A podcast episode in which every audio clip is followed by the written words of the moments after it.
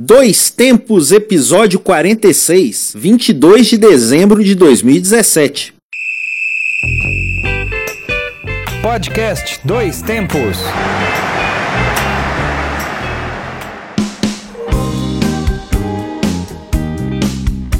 Olá, hoje é 22 de dezembro de 2017. Eu sou Alexander Alves e essa é mais uma edição do Dois Tempos, a última de 2017. Aqui é o podcast que leva até você informações, debates, opiniões e o melhor da memória esportiva. Memória esportiva e cultural e musical, exatamente. Eu sou Alexandre Rodrigues e estamos aqui com um novo episódio da série de podcasts produzidos pelo Grupo Gabiroba. Agradecemos a vocês que estiveram com a gente neste ano, estiveram com a gente até agora e que continuem com a gente em 2018. Vem muito mais por aí. E para os que ainda não conhecem, fica a dica: ouça o Dois Tempos. Esse e os outros episódios estão na internet. Acesse pelo Twitter do Grupo Gabiroba, no arroba Grupo Gabiroba, no Facebook, facebook.com barra Grupo Gabiroba e no Instagram, instagram.com barra Grupo Gabiroba. Nos siga também no site Medium, medium.com barra Revista Acréscimos. A Revista Acréscimos é uma publicação do Grupo Gabiroba com textos variados sobre o futebol.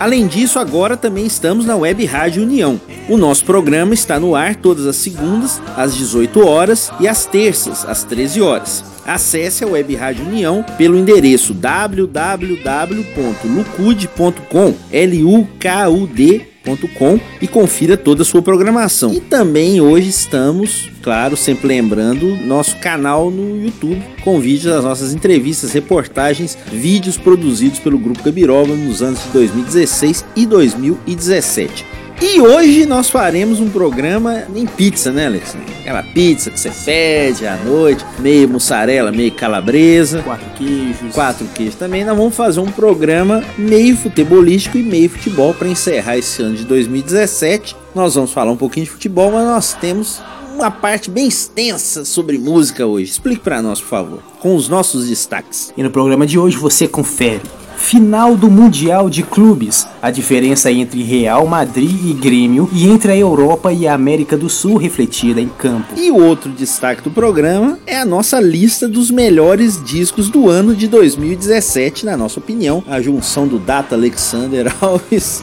com a minha opinião, minha humilde opinião. E como o ano é 2017, nós resolvemos colocar 17 discos. Ao invés de acréscimos hoje, dicas culturais, nós vamos falar dos 17 melhores discos do ano. Depois de uma extensa pesquisa, uma luta realmente para chegar aos 17, e aí nós conseguimos juntar aqui, nós vamos falar daqui a pouco. Hoje também vamos contar histórias do esporte e resgatar lembranças culturais. Eu vou contar a origem do Boxing Day, é a rodada especial de jogos de fim de ano na Inglaterra. Aquela rodada sempre no dia 26 de dezembro do campeonato inglês, ela tem uma origem histórica e eu vou contar um pouquinho dela para vocês hoje.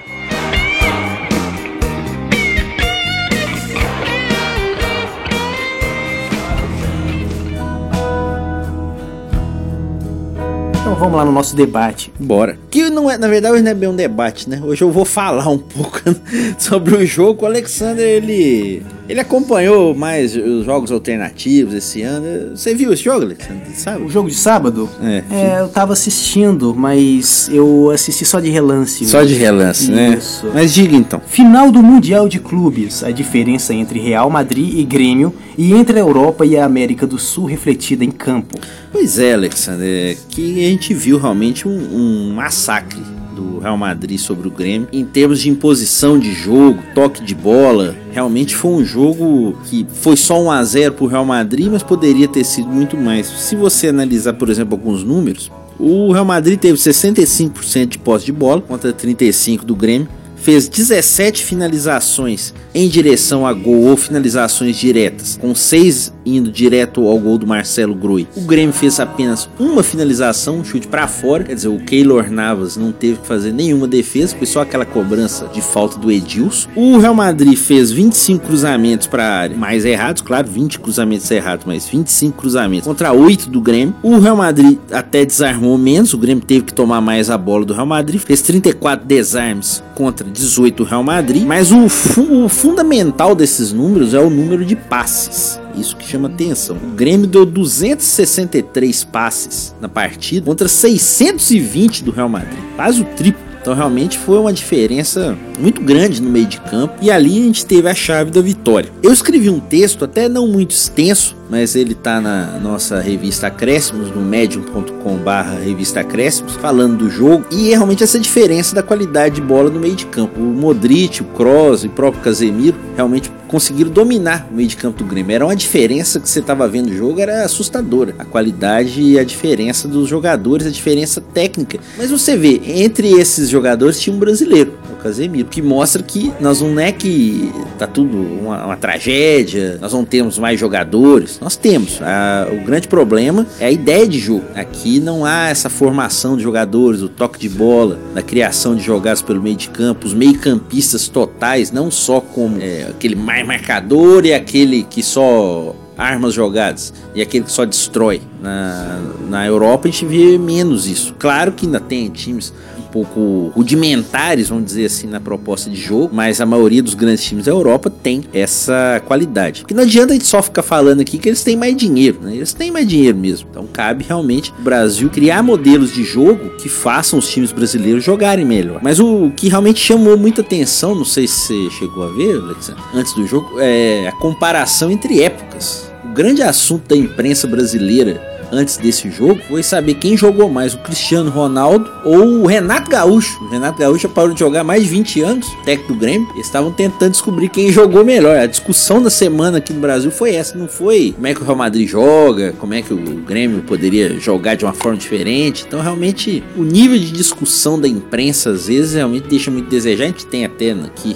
no nosso programa, o Bogotá News, né? Que a gente critica um pouco isso. Até nem colocamos essa semana que nós estamos juntando para quando voltarmos em fevereiro as melhores especulações nessa janela de transfer, que realmente tem cada coisa que já apareceu espetacular. Mas aí nós vamos juntar e vamos fazer isso tudo em fevereiro. Mas realmente a, a discussão antes do jogo era saber quem, era, quem jogava mais. Quer dizer, o nível de debate de futebol aqui no Brasil, infelizmente tá devendo muito. Então isso eu acho que também tem um pouco a ver. Junta-se tudo e vê a superioridade do time europeu contra o brasileiro o sul-americano, até, não só o brasileiro, né? Claro que num jogo só um time brasileiro pode ganhar, mas o futebol brasileiro poderia ser muito mais organizado e evoluído. E isso que deixa a gente triste ao ver um jogo como esse do sábado passado, onde o jogo foi só 1 a 0 mas o Real Madrid poderia ter ganho de muito mais. É, essa questão a respeito da crítica de como a mídia tem pautado o esporte é realmente uma coisa muito preocupante, né?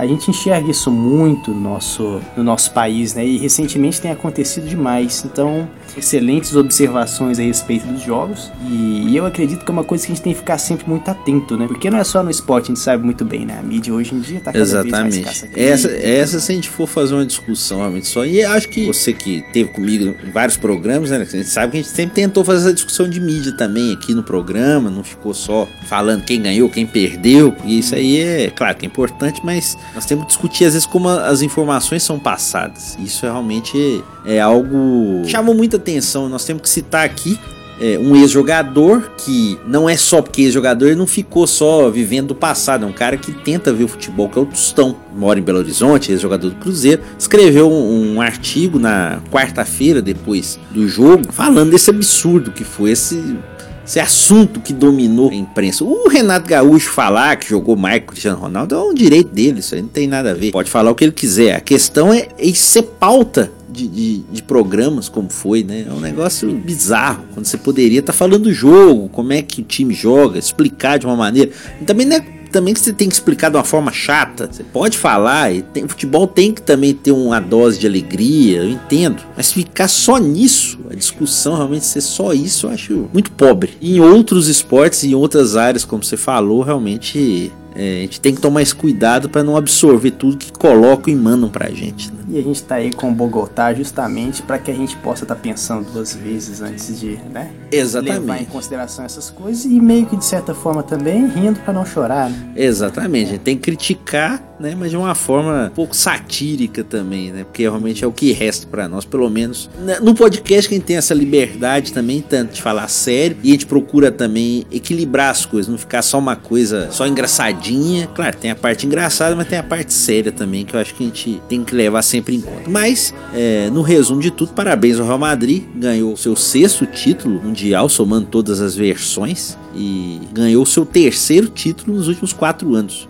Ganhou 2014, 2016 e 2017. Sendo que nas finais de 2014 e 2016, o San Lourenço e o Kashima Antlers deram mais trabalho para ele que o Grêmio. Isso que realmente é triste. E em 2015 o Barcelona foi campeão, quer dizer, os últimos quatro campeões foram os grandes espanhóis. Vamos lá então?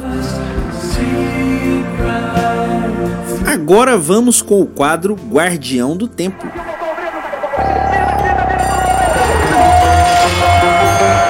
Guardião do Tempo. Como já é de tradição, vamos relembrar algumas datas importantes na história.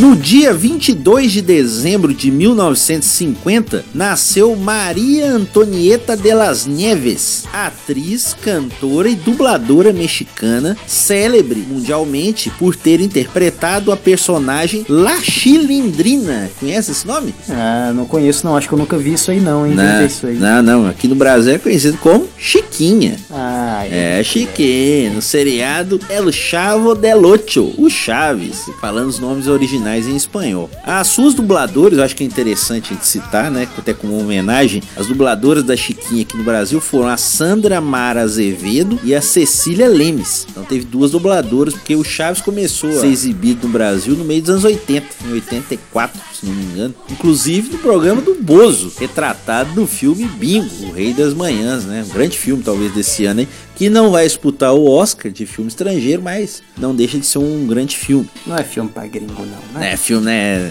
Apesar do Bozo ser gringo. Mas o que importa realmente é que é, o Chaves é até hoje, né? Feito nos anos 70, começo dos anos 80 e até hoje é uma marca histórica no Brasil. Você lembra de algum episódio marcante do Chaves? Olha, eu gosto. Não, tem tantos episódios marcantes. Eu gosto daquela venda de churros. Ah, muito bom. Olha né? aqui estão os churros, os churros, pra vocês os.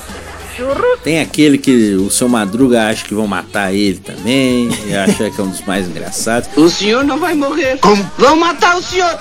E lembrando também que a, a Chiquinha, né, a Maria Antonieta, além da Chiquinha, era a Dona Neves também, né? Aquela peruca branca lá, era ela mesmo que representava. Ah, você tá falando sério. É, é ela, rapaz. É ela, Dona Neves, que às vezes contracenava junto com a Chiquinha graças às maravilhas da tecnologia.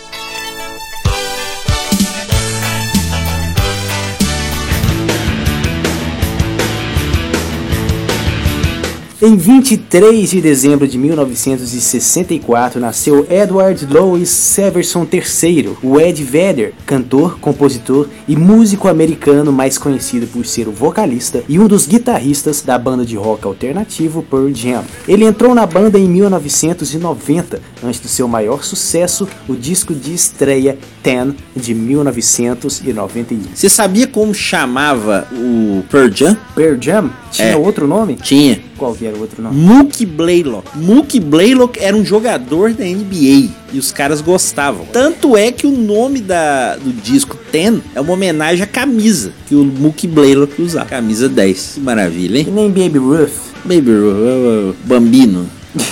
Bambino, a maldição do Bambino acabou né, ano passado, né? O Chicago Cubs ela ganhou finalmente Beto. E o Ed Vedder também fez um sucesso solo que foi a trilha sonora do filme Na Natureza Selvagem, que ele fez sozinho, fez um, um disco solo também de um razoável sucesso.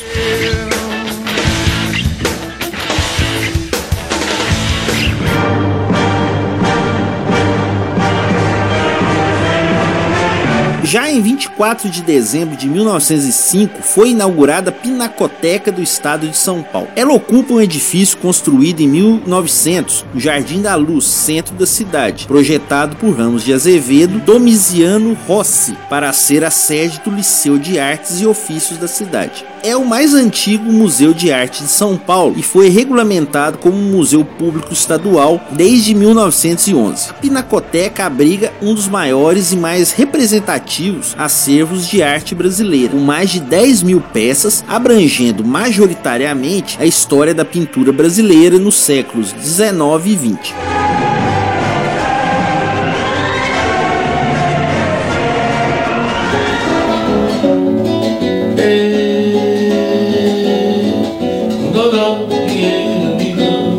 25 de dezembro de 1944 nasceu Jair Ventura Filho, o Jairzinho, o furacão da Copa de 1970. Peça fundamental dessa conquista, ganhou o apelido de Furacão da Copa, tendo marcado gols em todas as partidas. Até agora, ninguém mais igualou esta marca em campanhas de conquistas de mundiais. Pela seleção, Jair jogou 105 jogos e fez 44 gols. Jairzinho jogou três Copas do Mundo, 66, 70 74, e ele agora é mais conhecido como o pai do Jair Ventura, filho dele, que é treinador do Botafogo, tá com um papo aí que pode sair do Botafogo, mas realmente tem um filho aí identificado com o clube que ele mais jogou, né? O Botafogo foi campeão carioca algumas vezes pelo Botafogo e foi campeão da Libertadores de 76 pelo Cruzeiro, beleza? Jair Ventura, Jair Ventura, é, Jair Ventura, Jair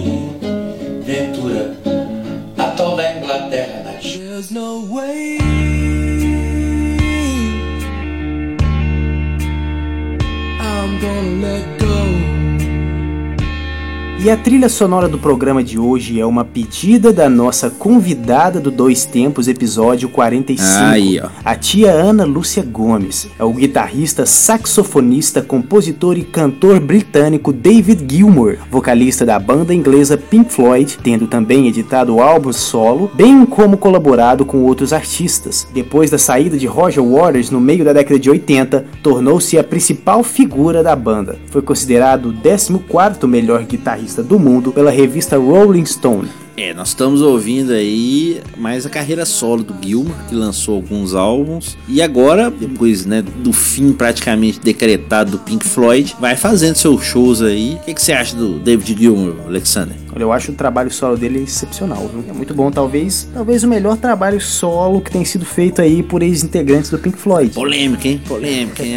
Olha aí. Mas é muito bom, é, algumas composições da Polly Sampson, nesse último disco que ele lançou também, o Rattle Dead Rock, que foi muito bom, de teve um- 2015. Isso, um excelente disco, ótimas composições, um trabalho musical de produção também super interessante. É um disco completo, na minha opinião, e tá aqui na discoteca do, do grupo Gabiroba, né? Exatamente. E já tinha lançado discos nos anos 70 também, discos solos. Disco de 78 também, nós estamos tocando alguma coisinha dele. É, vamos ouvir aí, tá tocando um pouquinho da, da faixa Smile. A faixa Smile é uma da- das minhas favoritas do David Gilmour, essa é sensacional. Beleza, Vamos, vamos, ouvir um pouquinho. Vamos lá. right here. Now it's time to go from your sad spell. Make my getaway, time on my own.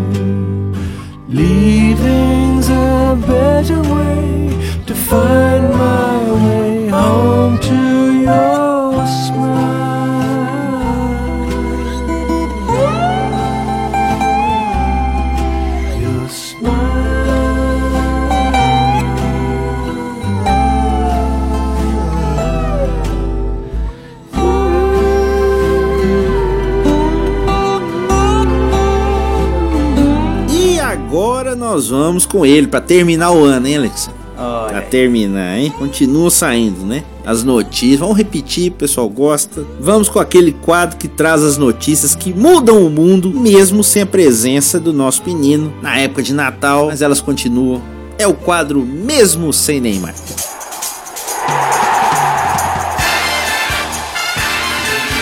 Mesmo sem Neymar. Nós estamos criando um monstro no futebol brasileiro.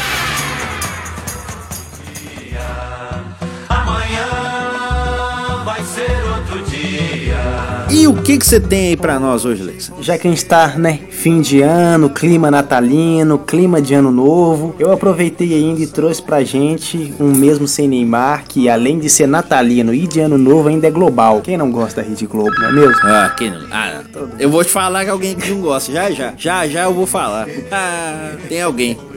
Mas Aguarde. isso aqui É. ainda envolvendo o, o fiancé, né, o namorado da... Beyoncé? Quem? Fiancé, né, o namorado... Ah, fiançar. Talvez que é um cara culto, né? Ah, fiancé. O marido aqui, né, da Namorido- Selena Gomes. É, o namorido da Selena Namorido. Gomes tá aí. ó. Quem gosta da Selena Gomes tá aí, ó. Mas peraí, é da, é da Globo? Sim, sim, namorada da Selena Gomes da Globo. Como diria, como diria o Silvio Santos, é da Globo? Mesmo sem Neymar, novo dia porra nenhuma, desabafa Faustão sobre fim de ano na Globo. que porra? Que porra é essa, mano? Eu já falei isso que eu não aguento cantar, mas hoje é o novo dia. Esse novo dia não tem porra nenhuma, entendeu?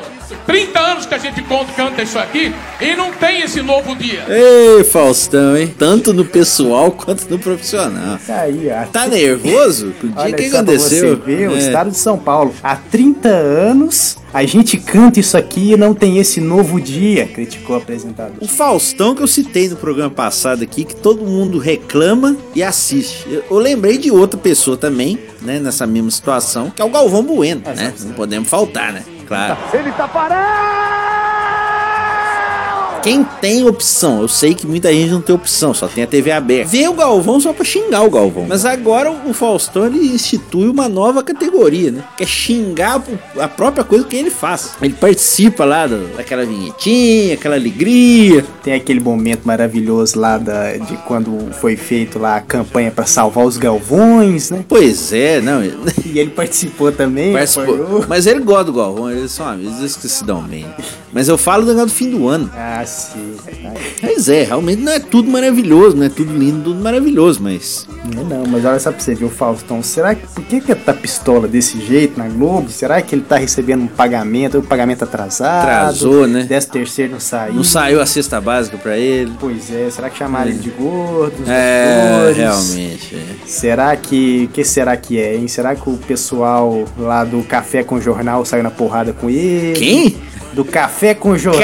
Café com jornal? Isso, lá da TV, TV Bandeirantes. Band, Band. Como diz da Atena, Band. É. Ué, TV O que que rolou lá? Mesmo sem Neymar. Tá aí, ó. Mesmo sem Neymar, equipe do Café com Jornal sai no soco minutos antes do programa entrar no ar. Pelo visto, faltou café, né? De manhã, você não tomar café, você, tem gente que fica nervoso mesmo, né? Pistola mesmo. Fica. O Observatório da Televisão aqui do UOL já falou, olha, dava pra ouvir o pessoal pegando de soco no fundo quando o programa entrou no ar. Que maravilha, hein? Que. A trilha sonora boa, hein? Excelente. Eu acho que é uma trilha sonora que pode servir, inclusive, para uma, pra uma grande estreia do ano que vem. Eu já estou aqui aguardando. Eu que não assisto novela, mas eu vou assistir essa aqui. Ah, essa aí a gente tem que assistir. Acho que não tem como não assistir. Abraço pra nossa amiga Maria Tereza. Um abraço, Maria Tereza, acho que ela, ela vai ver também, não é? Ah, certamente. Certamente. que vai. Vai tatuar, inclusive. Vai tatuar, né? Na testa não? Testa. Ou vai ser, vai ser aquela tatuagem de renda? Aquela do deputado lá, amigo do Temer? Não, vamos vamos ver, né? O UOL Entretenimento soltou essa coisa maravilhosa aqui. Prepara os corações. Mesmo sem Neymar, a não ser que convide o Neymar pra fazer uma ponta, né? Mas vai saber, né? Inclusive, pelo nome da novela, ele tem chance de participar. Top! Ai, ai. Ai, meu Deus. Tentar, que vai ser difícil. Topíssima! Será a nova novela da Record. Topíssima! Tá aí, ó. O que, que nome será? O que, que, que pode ser? Deus O que, que pode ser o assunto da Meu novela? Deus do céu, apaga que dá tempo ainda. Ah, quem, quem, quem disse que eles querem pagar? Negócio hoje é causar, rapaz. Negócio hoje é clique já na tem internet. até logo, já tem. Tem logo, já inclusive já tem logo, inclusive é aquele logo. O T do Topis vai ser a Dilma fazendo aquele T, né? Antes da- do Brasil e Alemanha. Ela vai ser o T do Topíssimo. Vai ser Olha os braços da Dilma, inclusive. Mas é um nome maravilhoso, né? Lindo. Nossa, o que, que é isso? É. Vai ser, será que vai ser melhor que Mutantes, Caminhos do Coração? Pois é. A gente pode sugerir, inclusive, outros nomes para as próximas novelas, né? Já é Topzera. Topzera. também, né? Podia ser um spin-off de Topíssimo. Sim, depois, algum personagem que tiver destaque. Talvez quem? Eric Johnson, Theo Becker, né? Personagem, atores já é destaque, né? É. Quem mais pode estar ali envolvido? Tem alguns narradores de futebol lá também, né? Da Atena tá lá ainda? Como- Não, não, não. A Record tá, tá só. Tem que tirar um monte de gente da geladeira na frente ali, senão eu não vi. Senão não vai, né? Faremos um novo especial. Um programa especial só com narrações da. Quem sabe? Mas, falando em futebol, essa nota, pra terminar o ano, encher a gente de esperança, como diz Faustão. Que maravilha. Novo dia, porra nenhuma. ano que vem, olha como é que estão as coisas. Mesmo sem Neymar, Ronaldinho Gaúcho será candidato ao Senado pelo partido de Bolsonaro. Notícia de Lauro Jardim no Olha Globo. só que coisa linda. Maravilha, hein? Qual que é o Primeiro, partido de Bolsonaro, quando os, quando os Peças- candidatos vão entrar na, na horário de programação e vote no partido É, pa, tem o. Patriotas, né? Que parece que ele tá querendo montar, né? O Ronaldinho Gaúcho seria candidato em Minas. Já começa, né?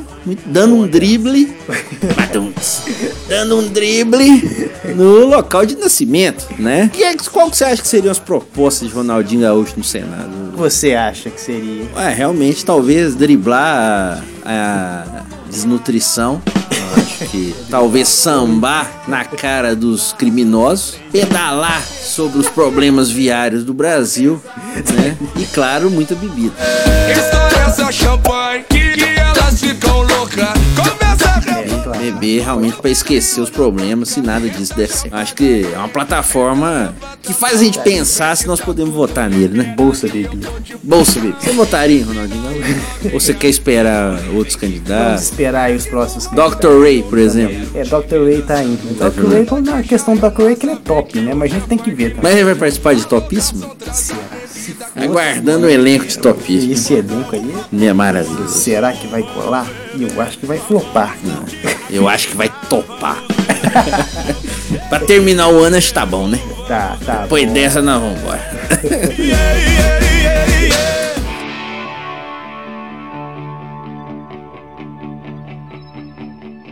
E pra terminar o ano, o senhor tá sentindo o cheirinho do café? Tô, aquele cheirinho de chocotone. Chocotone, porque quem gosta de uva passa realmente é complicado, Aquele hein? cheirinho do peru natalino. É, o Chester, Oh, que coisinha. aquele Chester, aquela farofa, Que- pegando, bacalhau, Picolé de prato feito. Exatamente. Todo esse cheirinho natalino pra dizer que tá na hora do nosso grande quadro de histórias. É ele. Dedinho de prosa.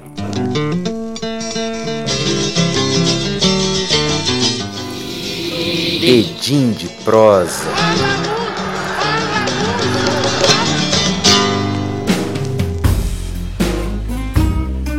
E mais uma vez vamos relembrar algumas histórias importantes e curiosas do mundo do esporte. Hoje o Alexandre vai contar pra gente uma história aí sobre a origem.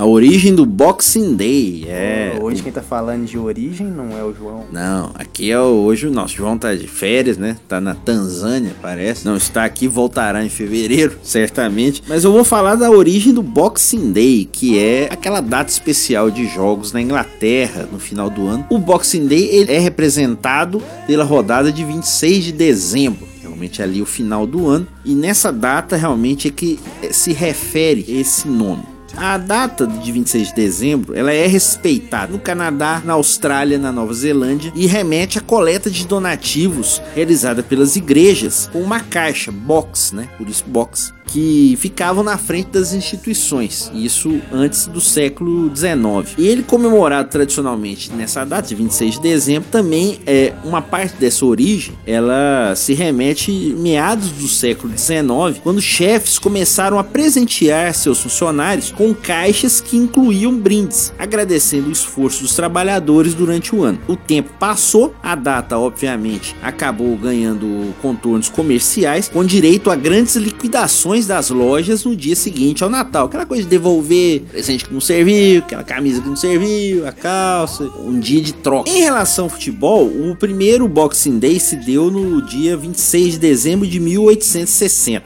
Até então, os poucos clubes existentes organizavam jogos internamente, sem os fatores de rivalidade. Mas nesse dia, então, no estádio Sandgate Road, em Sheffield, o Hallam FC jogou contra o Sheffield FC, que nós já falamos aqui no programa, que era o primeiro time da história. E esse jogo é, foi chamado de Rules Derby, o derby das regras, por conta do sistema de regras que havia dado base para esse jogo, para essa disputa, porque as regras do futebol só foram mais formalizadas tempos depois. Essa partida acabou com a vitória do Sheffield FC por 2 a 0. Dois anos depois, esses times se reencontraram no primeiro jogo registrado em jornais na história do futebol, 1862. No caso, no jornal Sheffield Sheffield Independent.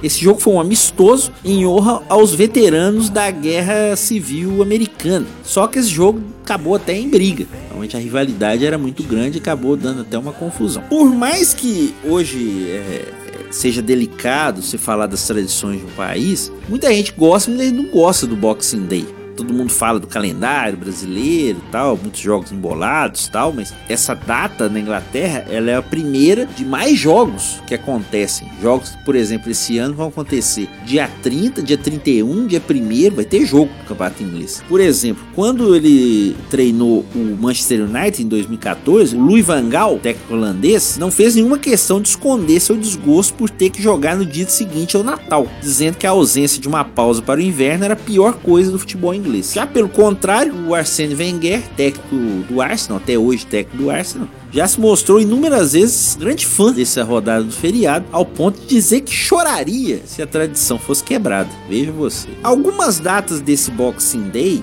talvez até pelo clima de festa, de Natal, os jogadores decidindo presentear seus torcedores com muita emoção, ou então brindar seus adversários com muito espaço na defesa, algumas dessas datas simbolizaram rodadas com muitos gols. O Boxing Day de 1963 entrou para a história como a rodada com melhor média de gols da história da primeira divisão da Inglaterra. Foram nada menos que 66 gols marcados em 10 partidas, uma média incrível de 6,6 gols por por jogo. Naquele dia, sete jogadores conseguiram marcar três gols numa partida, ou seja, o chamado hat-trick. Muita gente não gosta dessa expressão, mas é um exemplo. Você vê, nós tivemos, por exemplo, o Fulham ganhando do Ipswich por 10 a 1, Blackburn ganhando do West Ham por 8 a 2. Oleadas incríveis. Ou também nós tivemos jogos equilibrados, como 4 a 4 entre West Bromwich e Tottenham e o 3 a 3 entre Nottingham Forest e Sheffield United, jogos realmente muito emocionantes. Com o objetivo de evitar grandes deslocamentos dos torcedores para acompanhar seus times fora de casa em pleno Natal, Boxing Day costuma ter muitos jogos entre times que são próximos ali, clássicos locais,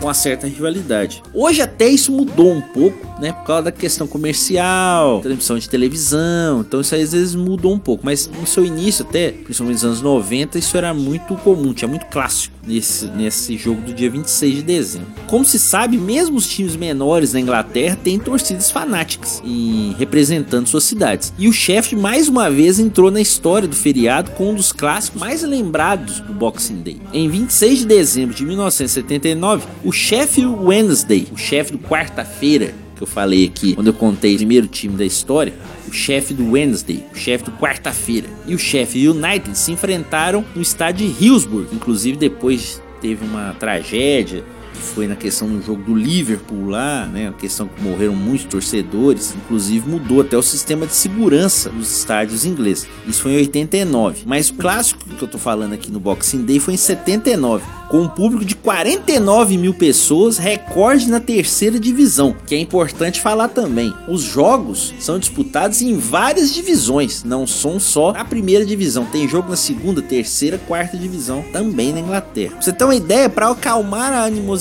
que vinha das arquibancadas, os jogadores dos dois times resolveram entrar juntos em campo. Algo inédito até então, embora bastante comum hoje em dia. Porém, quando teve o jogo, a bola rolou, nada de amizade e o chefe, quarta-feira, destruiu o rival com 4 a 0 que ficou conhecido como o massacre do Boxing Day. Veja você. E o maior artilheiro da história do Boxing Day é o Rob Fowler, ídolo do Liverpool, que gostava realmente de uma festa, era um cara meio polêmico, inclusive.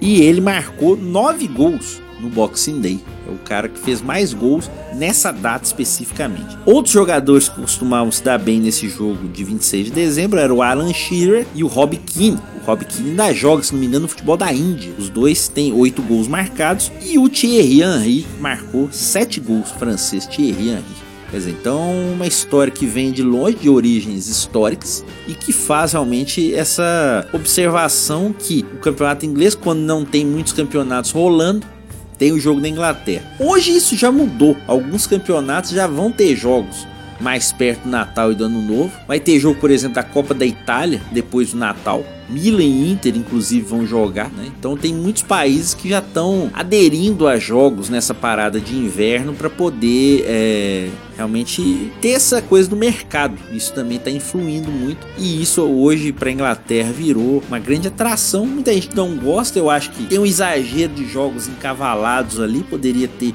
um espaço maior do jogo do dia 26 o jogo dia 1 por exemplo, poderia ter um descanso maior, mas em termos de emoção e de repercussão, é uma data realmente muito relevante. Então, essa foi a origem do Boxing Day, essa data festiva com jogos no campeonato inglês de várias divisões. Agora nós estamos na reta final do programa de hoje, mas ainda temos as dicas culturais do Dois Tempos. É o quadro Acréscimos. Acréscimos? Por que o Valdemar?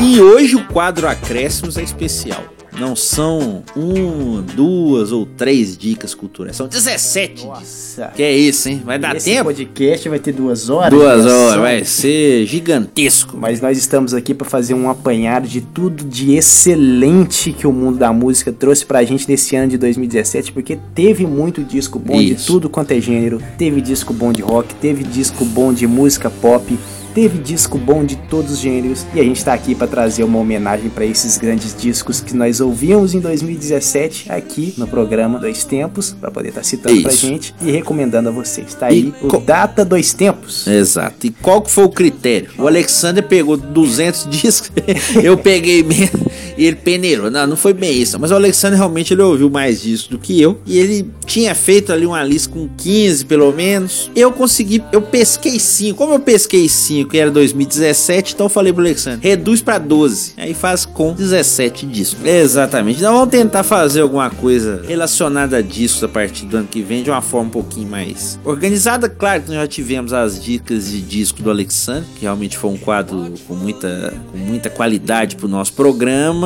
Mas vamos tentar aprimorar isso também para o ano que vem. Eu vou começar então com a lista do Alexander. Ele vai falar. Se ele quiser parar, eu falo alguns aqui. Tudo bem também.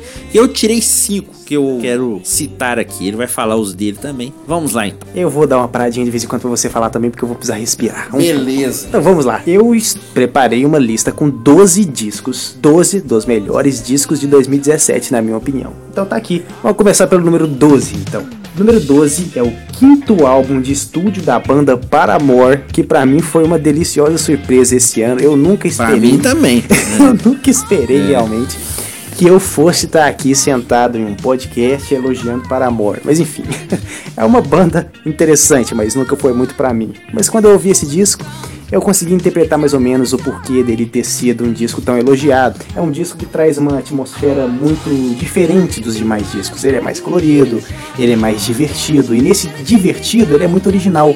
E ele traz uma grande homenagem à música do início dos anos 80 e final dos anos 70, que era a época aí da, da música disco, e o início do synth pop. E esse disco ainda tem uma, uma produção muito bem feita, muito detalhada, com destaque especial para a faixa 26, que destaca os vocais de Harley Williams e tem uns arranjos de corda muito interessantes. É um disco que, apesar de todas as pessoas hoje em dia estar ouvindo mais os singles, poxa, eu ouvi o single desse disco, mas vale a pena ser ouvido do início até o final. É um bom disco. Para quem gosta de música pop, tá aí, um prato feito.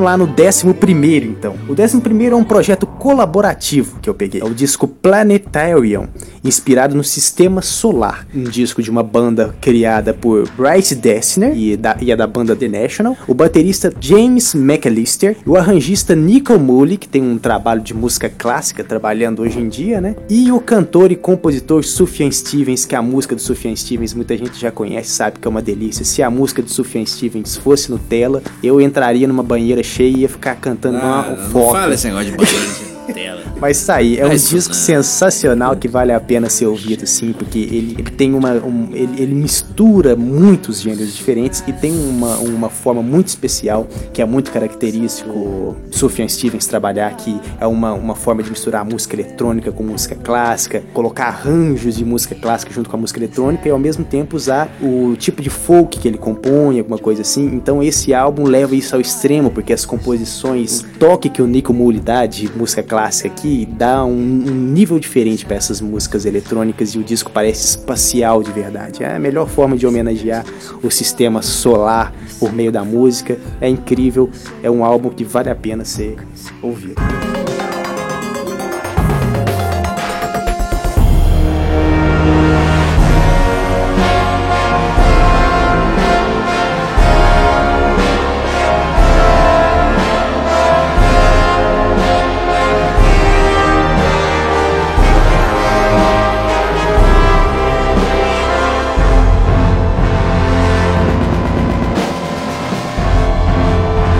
Número 10, Mac DeMarco, Diesel Dog, um disco também que me pegou de surpresa. Mac DeMarco fez esse disco praticamente sozinho. Ele tocou todos os instrumentos, ele compôs todas as faixas, ele cantou e já é o seu terceiro disco de estúdio. Foi lançado em maio desse ano. Mac DeMarco é canadense, né? Canadá, a gente sabe que tem ó. bastante coisa boa vindo de lá. Exatamente. Como foi todo ano. né? E no disco ele traz um pouco da sua experiência de mudar um pouco, né, os seus ares, porque ele veio do Canadá e estava mudando para Los Angeles. Então o disco trata um pouco disso, mas é de uma forma deliciosa mesmo, é um disco folk, lembra um pouco um disco que eu já citei aqui, que é o The Party do Andy Schauf. Lembra um pouco o Andy Schauf, mas um pouquinho mais rock, eu acredito. É um disco muito bom, vale a pena destacar a faixa This Old Dog, que é a primeira faixa, a faixa título do, do álbum de Mark DeMarco, é minha, minha dica número 10.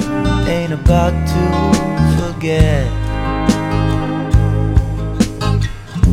all we've had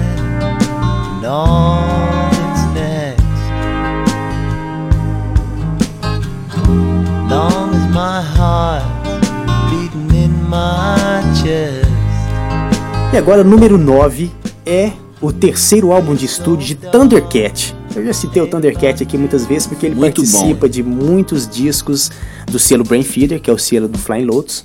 Participou de vários discos do Flying Lotus, participou junto com vários outros artistas também. E nesse disco, Drunk, que ele lançou no início desse ano, se eu não me engano, em fevereiro, ele teve a participação de Kenny Loggins e Michael McDonald, que participaram aí nessa faixa de destaque aqui que eu gostaria de destacar. Show You The Way, que é sensacional. Essa faixa é daquele tipo de música que a gente não ouve mais hoje em dia. É incrível. O disco foi coproduzido pelo Flying Lotus também, o que dá pra ele essa essência muito O. Thundercat, que é um baixista. Isso, baixista. Nós já falamos aqui, realmente desses, desses quatro que você falou até agora, foi o que eu escutei pouco já, achei muito legal. É, interessante sim. Ele foi eleito disco do ano, esse disco Drunk, foi eleito disco do ano pela rádio BBC 6, que ano passado indicou disco do ano a Bad Bad Not Good. né? Mas agora tá aí, Thundercat. Pessoal do jazz aí, fazendo jazz hoje em dia, tá ganhando espaço. Destaca aí então pra faixa Show You The Way, maravilhosa. Vamos ouvir um trechinho dela, maravilhosa.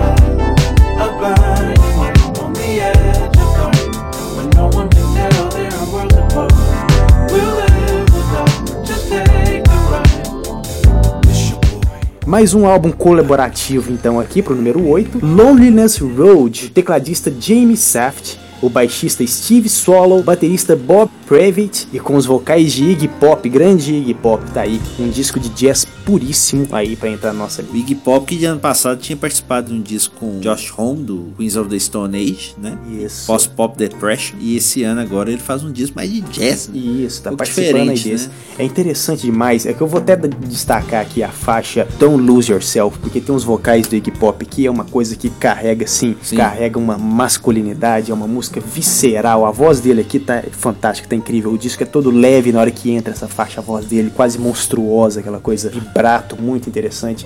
É um disco quase assombroso esse que mistura esse cool jazz com um negócio meio tétrico, quase cinematográfico. Vale a pena ouvir Loneless Road dessa, dessa, desse trio aí com a participação especial de Iggy Pop. Tá aí a faixa Don't Lose Yourself. Presta atenção nesses vocais, que coisa incrível. Buy me a house, call me a louse, play me a trick, swallow my prick, but don't lose yourself.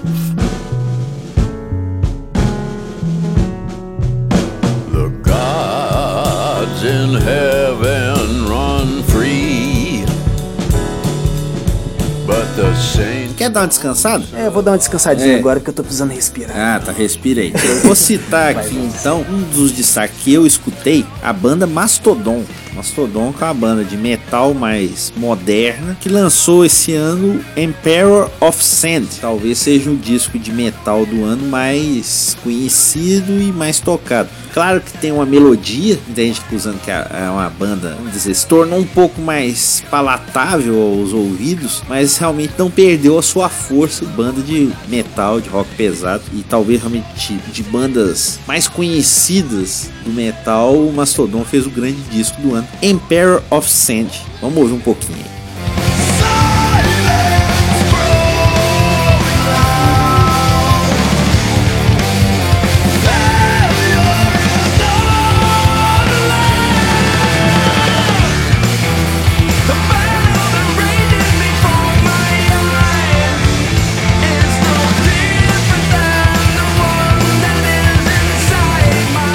O sétimo disco da minha lista aqui dos 12 melhores discos de 2017. Esse prêmio vai para é, a The Oscar. Temples, né? The Oscar Ghost. Banda Temples que lançou aí o álbum Volcano esse ano, é o segundo já álbum de estúdio da banda. O primeiro álbum era um negócio mais garage rock e esse já trouxe assim bastante um pouco de rock psicodélico, um indie rock psicodélico bem interessante. A mistura aqui é bem rica mesmo, é um disco meio ácido, ele é alto, ele é comprimido e ele é bem interessante, ele é visceral também, eu gosto de dizer. É um disco que vale a pena ser ouvido do início até no final. É um destaque especial para a faixa I Wanna Be Your Mirror. Dá pra ver um pouco de, de como essa banda, essa banda lembra um pouco Foster the People. Você estava citando mais cedo Foster the People. Sim, tem algumas pouquinho listas. Também. Vamos lembrar também que Foster the People também lançou um disco novo esse ano. Não vai entrar aqui na lista, mas também é uma menção honrosa. Sim. Excelente disco, uma excelente banda.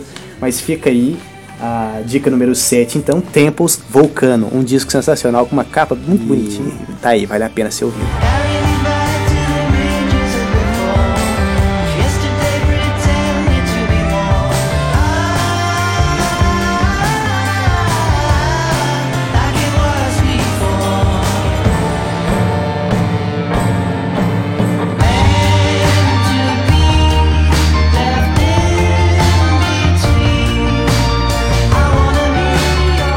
Falou a palavra ácido. Uma das minhas indicações é uma banda chamada Ácido. Nós não tocamos aqui. Peguei pelo menos aqui das minhas cinco indicações, quatro que nós não tocamos aqui. E eu escolhi a banda Quarto Ácido. É uma banda instrumental do Rio Grande do Sul que lan- lançado alguns EPs e lançou um disco esse ano, primeiro disco mais completo, chamado Paisagens e Delírios. E é um disco muito pesado, instrumental, stoner rock, misturado com metal, mas também com alguma melodia. E é, realmente é um som instrumental que nós usamos aqui algumas bandas de instrumental como trilha para o programa, mas esse disco do Quarto Ácido ele me surpreendeu realmente. É uma banda instrumental mais pesada, mas com muita qualidade. Não é um som largado, vamos dizer assim. É um som realmente de muita melodia e qualidade também. Então, uma das minhas indicações é a banda Quarto Ácido com Paisagens e Delírios.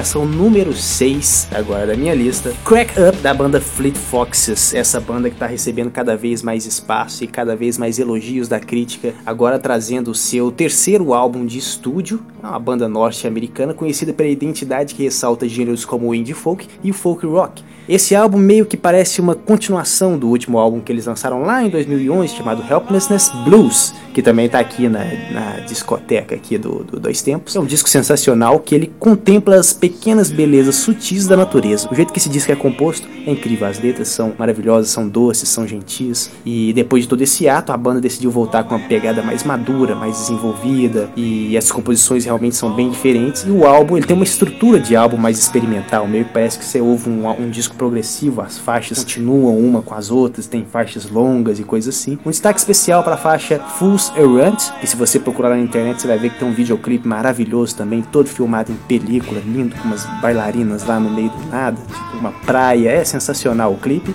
e sensacional a faixa. E claro, o álbum também não poderia deixar de ser sensacional. Tá aí indicação número 6, Fleet Foxes Crack Up.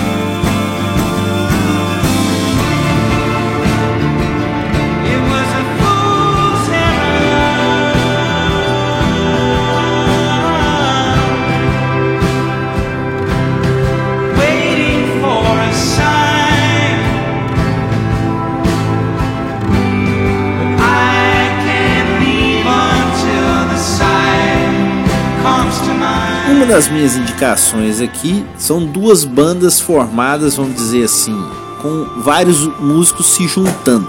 E uma realmente é uma que eu já citei aqui como trilha sonora, é o Black Country Communion, é o BCC 4, disco lançado com esse nome, BCC 4, com Glenn Hughes no vocal e no baixo, Derek Sherinian teclado, Joey Bonamassa na guitarra e também o Jason Bohan na bateria.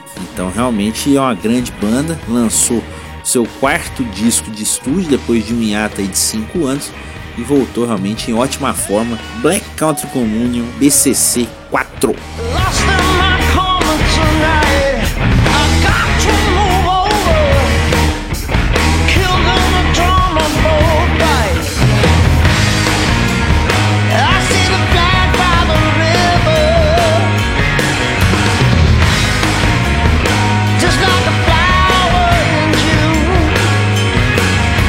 Aí o quinto disco da lista aqui dos melhores discos de 2016. Quinto disco da sua lista.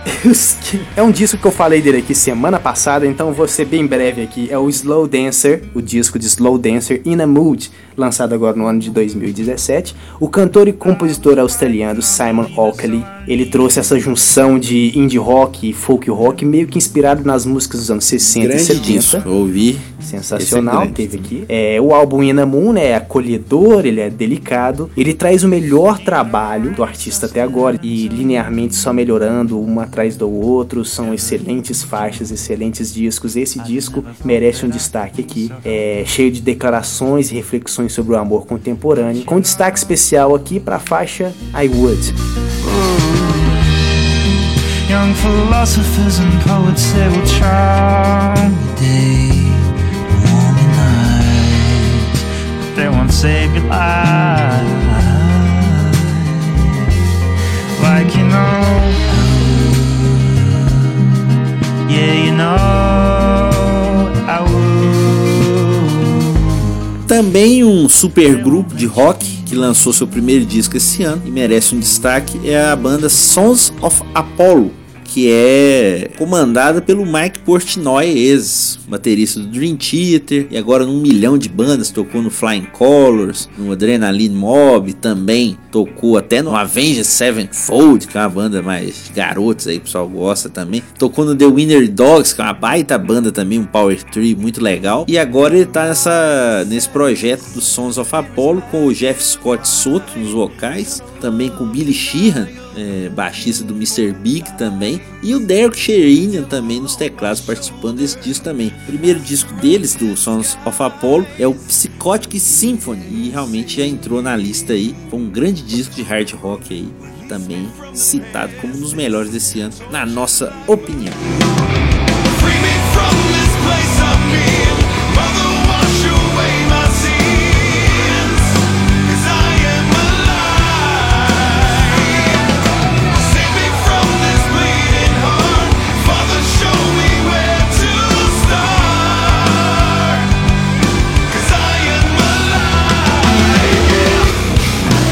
Agora eu vou deixar sair até o 2. Só Tá. pra fazer o um de um pra cada um. Quarto melhor disco de 2017, de acordo com o Data Alexander Alves. Neil Wax Bloom, de Igloo Ghost. Simons Malayev, que é um DJ holandês que compõe música eletrônica da pesada. Esse cara é genial. Ele lançou alguns EPs recentemente, em 2014 ele lançou o último EP dele. E esse é o primeiro álbum LP de estúdio, um grande álbum que foi produzido depois desses dois EPs e é o seu álbum de estreia. É um disco de música eletrônica abstrata que conta a história de um pequeno personagem chamado Mamu e que é destruído pela queda de dois globos oculares que caem do céu. A revista Pop Matter descreveu o álbum como maximalista, isso porque ele tem uma estrutura meio minimalista, mas que ao mesmo tempo ele traz tanta complexidade sonora e, e ele tem essa atmosfera tão veloz, tão, tão hiperativa que a gente fica impressionado como que alguém pode realmente criar uma coisa assim. É uma, uma riqueza de detalhes muito grande e é um disco muito pesado que ele trata como música eletrônica o que o heavy metal faz. Ele lembra um pouco aí alguns clássicos como o Cosmograma, por exemplo, do Flying Lotus de 2012. E eu gostaria de dar um destaque especial para a faixa Infinite Mint, que é sensacional. Ela videogames antigos dos anos 90, algumas coisas assim. Ele é meio nostálgico e a faixa é super interessante. Vale a pena aí ouvir essa faixa e ouvir esse disco.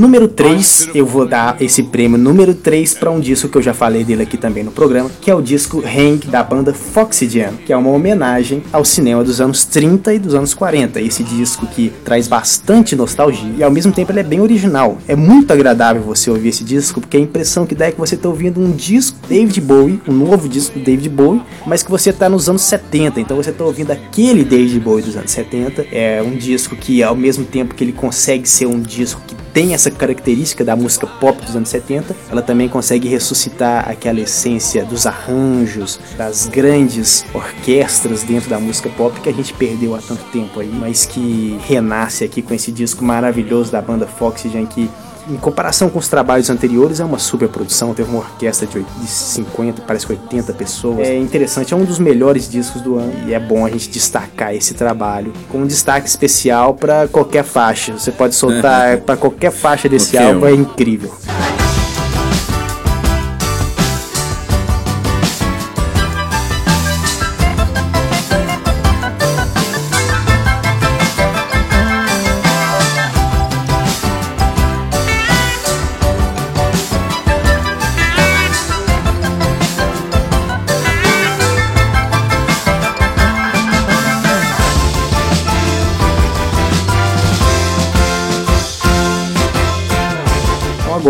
O disco número 2, que pra mim foi o segundo melhor álbum de 2017. Vou dar esse prêmio pro disco de Simon Green, um artista que eu gosto muito, um artista britânico conhecido como Bonobo, nome artístico de Bonobo, lançou agora neste ano, no início do ano, o álbum Migration pelo selo Ninja Tune. Bonobo tem essa característica muito interessante de fazer uma música eletrônica com grandes influências do jazz. Então a música eletrônica dele é bem orgânica, bem suave, bem delicada, mistura um pouco o R&B e tem grandes participações especiais. Bonobo, é claro, ele nunca canta, ele traz essas participações especiais nos discos dele que realmente destacam. Aqui a gente tem Nick Murphy, temos Ryan e Hundred Waters, que eles fazem aqui um excelente trabalho para capturar um pouco essa essência do que, que é a diferença cultural entre os países e alguma coisa assim. Esse disco que eu comprei aqui em vinil veio com um livro, e esse livro fala sobre migração e coisas desse tipo. Então tem é O bastante trabalho realmente, Não, né? trabalho artístico impecável. Não é só o disco, né? Realmente tem esse trabalho até histórico, vamos dizer assim. Isso. E eu queria até citar um pouco do trabalho do- também no Instagram. Quem segue ele no Instagram sabe que o cara é um fotógrafo. Ele viaja pelo mundo afora, É. sai tirando foto de tudo, ele tira foto de lugares magníficos. Você assiste, você, você segue ele no Instagram, tá a impressão que você tá seguindo o National Geographic, você tá seguindo aí o Discovery Channel, uma coisa sensacional. O cara parece um pesquisador, alguma coisa assim. Então a música dele traz um pouco dessas manifestações culturais de todos. Eu vou dar um destaque, eu ia dar um destaque pra música No Reason, mas já que a gente tá falando de diferenças culturais, eu vou dar um destaque pra,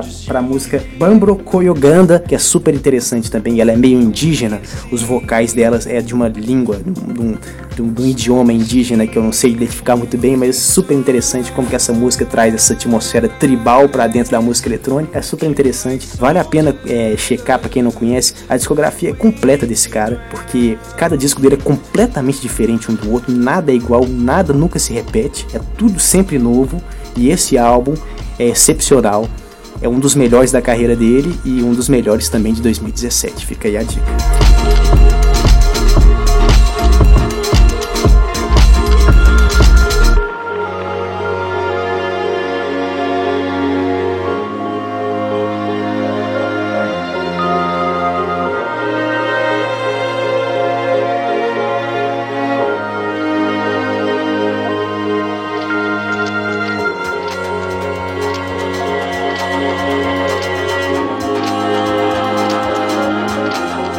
Terminar as minhas indicações, menor número que as do Alexandre, mas pelo menos os que eu ouvi são álbuns que eu acho que são relevantes pra gente colocar aqui. Um álbum nacional de alguém que fez muito sucesso mas como saiu um pouco desse esquema de gravadoras, essa coisa toda de tocar no rádio, não tá aparecendo tanto, mas fez um grande disco esse ano. É o Guilherme Arantes. Olha Guilherme só. Arantes com o disco Flores e Cores. O Guilherme Arantes já tinha feito um disco recente chamado Condição Humana de 2013, que é sensacional. Só que é um disco mais triste, vamos dizer assim. É um mais, talvez, como se pode dizer, é, mais direto, talvez até mais pesado. Esse disco é um disco mais leve, é um disco com melodias mais é, próximas do que ele fazia nos anos 80 e tal. Não que o Condição Humana não parecesse, mas esse ele talvez lembre mais e as músicas são um pouquinho mais alegres, mas com muita qualidade. Numa época que a gente vê aí letras tão terríveis na música brasileira, acho que o Guilherme Arantes é um cara que a gente tem que até reverenciar realmente pelo trabalho que ele começou lá atrás com uma banda que um dia nós vamos tocar aqui no programa, que realmente é sensacional. Nem vou falar, não, vou deixar até de surpresa. Procurem. Mas não vou falar mais desse disco, então vou indicar mais esse disco deste ano, Flores e Cores, do Guilherme Arantes. E acho que pode entrar nessa lista de melhores de 2017 também. Sem ver semelhança.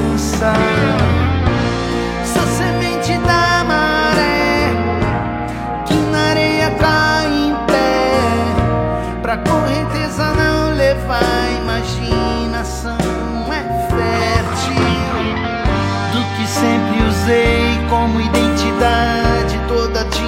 se esvaneceu.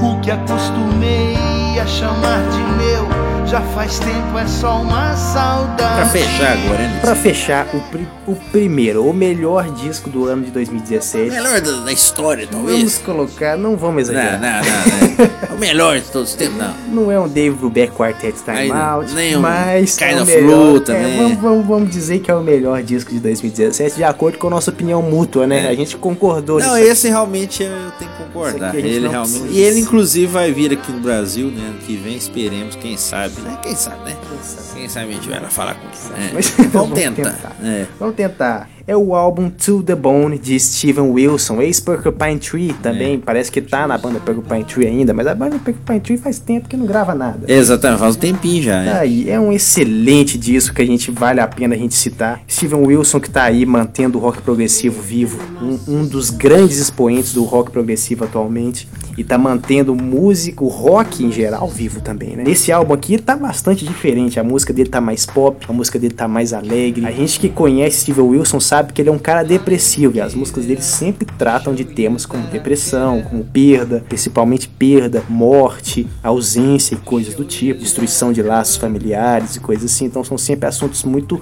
muito duros de, da gente, é, poeticamente complicados de serem digeridos, né? Mas nesse álbum, To The Bone, ele traz um, um, uma energia musical tão diferente, tão reverente, que ele coloca isso no pop de uma maneira que funciona de forma que não é sádica, como assim, por exemplo, eu citei aqui no início o pessoal da banda Paramore. Eles tratam de assuntos desse tipo e fazem música pop, mas ao mesmo tempo o jeito que eles tratam é de uma forma mais de levar para um lado onde eles tentam citar como a sociedade enxerga. Já o Steven Wilson ele trata de um jeito mais pessoal. E tudo é bom, né? Eu acredito que seja um disco a respeito daquelas de, de como o ser humano ele tenta é, passar por essas situações complicadas, é, criando uma atmosfera otimista dentro de si mesmo. Então esse O- disco ele é um otimismo temporário, eu acredito. O Steve Wilson que fez um disco também muito pessoal, não dele, mas de uma história, né? Da, de uma senhora que morreu, mas que só descobriu que ela estava morta tempos depois, que é o, que é o Hand Can't Erase, que é de 2015, se não me engano, né? Isso, 2015. É, que é um disco bem pessoal, assim, de uma visão de um acontecimento que marcou mesmo, né? Uma cidade. É na Inglaterra, né? E isso foi, foi na Inglaterra. É, tem um documentário também sobre esse fato, né? Talvez no próximo programa a gente traga aí como Ano que indicação um vem. documentário. No ano que vem, Ano só no ano que vem. vem agora. Ano que vem. Mas é interessante porque é, nesse disco ele não trata de um assunto único do início até o final. Não é um disco conceitual, É, é um no disco- sentido é. de um disco conceitual. Essa, essa é a diferença. Mas só, cada né? faixa traz uma análise a respeito de temas desse tipo, e cada faixa tem a sua conceitualidade integrada em si mesmo. Então é um disco que vale a pena demais a gente checar, vale demais a gente ouvir, e não só ouvir, mas também ler, analisar, conversar a respeito. É um disco forte demais e, e é um disco agradável de se ouvir. Qualquer pessoa pode ouvir, você não precisa necessariamente estar tão investido nesses assuntos ou alguma coisa assim. Você nem precisa entender inglês. Você ouve o disco, ele é bom. Quando você entende, ele é melhor ainda. Então gostaria de dar o destaque aqui para a faixa Blank Tapes. O destaque para essa faixa vai porque tem a participação de Ninette Tayeb. Essa cantora fez um trabalho excepcional aqui. Não foi só nessa faixa, na faixa Pariah também ela fez. Quando eu citei esse disco, eu indiquei esse disco aqui como a minha indicação. Nem lembro qual episódio foi, mas já faz É, um não, tempo. não, não. Aí eu citei a faixa Pariah porque na faixa Pariah ela faz um trabalho de vocal sensacional. Ela grita de um jeito que é incrível. Na faixa Blank Tapes a voz dela já é tão suave, tão delicada que hum, dá a impressão que não é a mesma pessoa. E ela faz esse dueto junto com com o Steven Wilson a respeito de lembrando de como era aqueles tempos antigos em que a Isso. gente gravava fitas, mixtapes pra entregar pra pessoa que a gente amava, né? É. E essa faixa Blank Tapes Ainda existe, sobre né? Se isso. quiser, você consegue gravar. É, essas faixas. É, era uma coisa muito É, comum. mas né? era Você mais gosta da comum, pessoa, vai, é. vai gravar uma fita demo aqui pra Crush com as músicas favoritas Pra dela e crush. entregar. Meu Deus. Hoje em dia já se perdeu. Pelo menos isso. antigamente não falavam crush. não falavam crush. É. Blank tapes é fitas em branco, basicamente, né? São aquelas fitas que nunca foram escritas, aquelas mensagens de amor que nunca foram ditas, aquelas palavras que sempre ficaram trancadas no coração. É uma música poderosa demais, é uma música delicada e é maravilhosa também de ser ouvida. De qualquer forma, vale a pena demais. Tá aí, melhor disco de 2017, de acordo com nós dois aqui do É, Grupo Gabiroba. Eu, eu vou votar, eu voto também, realmente o, Isso. o Steven Wilson Tá. realmente é um, um artista, realmente até nem é tão reconhecido quanto deveria, talvez, né? E fez esse grande disco. O Alexandre deu mais indicações porque ele tá mais ligado nessa questão discográfica aí, mas eu pude contribuir com alguns discos que eu ouvi também. Se você gostou da lista, né? Fale, não gostou, tem outras indicações aí, mande para nós aí. Tem um tempo agora bom para, né? E nós devemos voltar em fevereiro. Aí a gente volta e vamos continuar com essa dualidade, vamos dizer assim, do programa também, dentro do possível, ou pensando em outras formas, falando de futebol, mas também falando de música, de cultura, eu acho que é um diferencial do nosso programa e a gente vai tentar, de certa forma, de alguma forma, manter para 2018 também. Então, para homenagear aí Steven Wilson com esse trabalho maravilhoso que ele, nos, que ele nos agraciou aí, com agraciou ao rock, ao rock progressivo em geral e à música de 2017, nós vamos aí encerrar o programa de hoje com a faixa Blank Tapes desse álbum, To The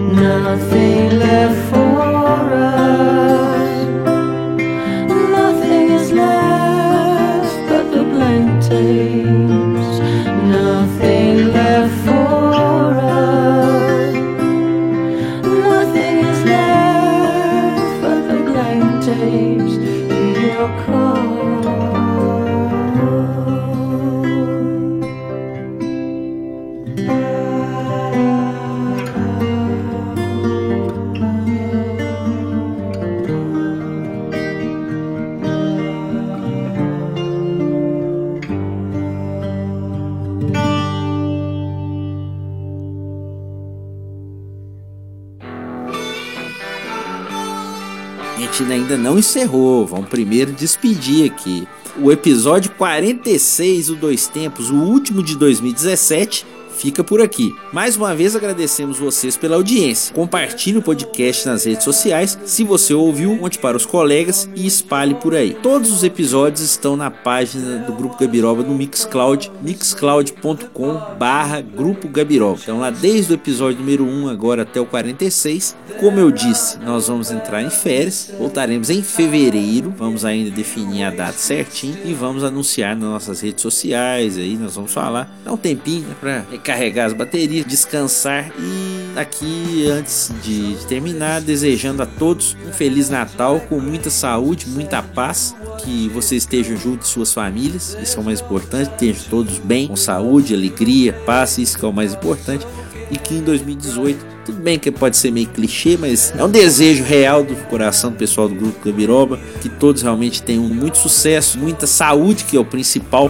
para poder fazer tudo, fazer suas coisas, muita paz, muita felicidade, muita alegria, muita união, que é isso que o mundo precisa, que todos precisam. Lembrando sempre que o programa está, repito, no mixcloud.com/barra Grupo Gabiroba com todos os episódios e também está postado no Twitter do Grupo Gabiroba arroba Grupo Gabiroba, no Facebook e também no site Medium, medium.com barra Revista Crespos. E agora também estamos no Instagram, instagram.com barra Grupo Gabiroba e também com o nosso canal no YouTube. Reforçamos que agora também estamos na Web Rádio União. Nosso programa será vinculado todas as segundas às 18 horas e às terças às 13 horas. Acesse também pelo endereço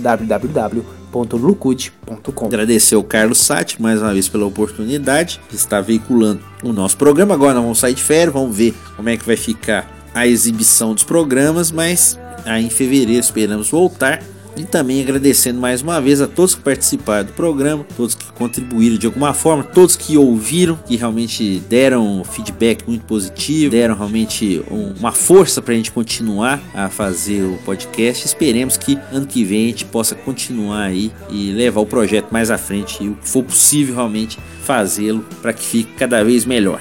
O Dois Tempos de hoje foi gravado no estúdio alternativo do Grupo Gabiroba e teve apresentação e comentários de Alexander Alves e Alexandre Rodrigues. Trabalhos técnicos e sonorização de Alexander Alves. Redação minha de Alexandre Rodrigues. O Dois Tempos é uma produção do Grupo Gabiroba. E feliz 2018 para todo mundo. Feliz Natal e feliz 2018. Valeu!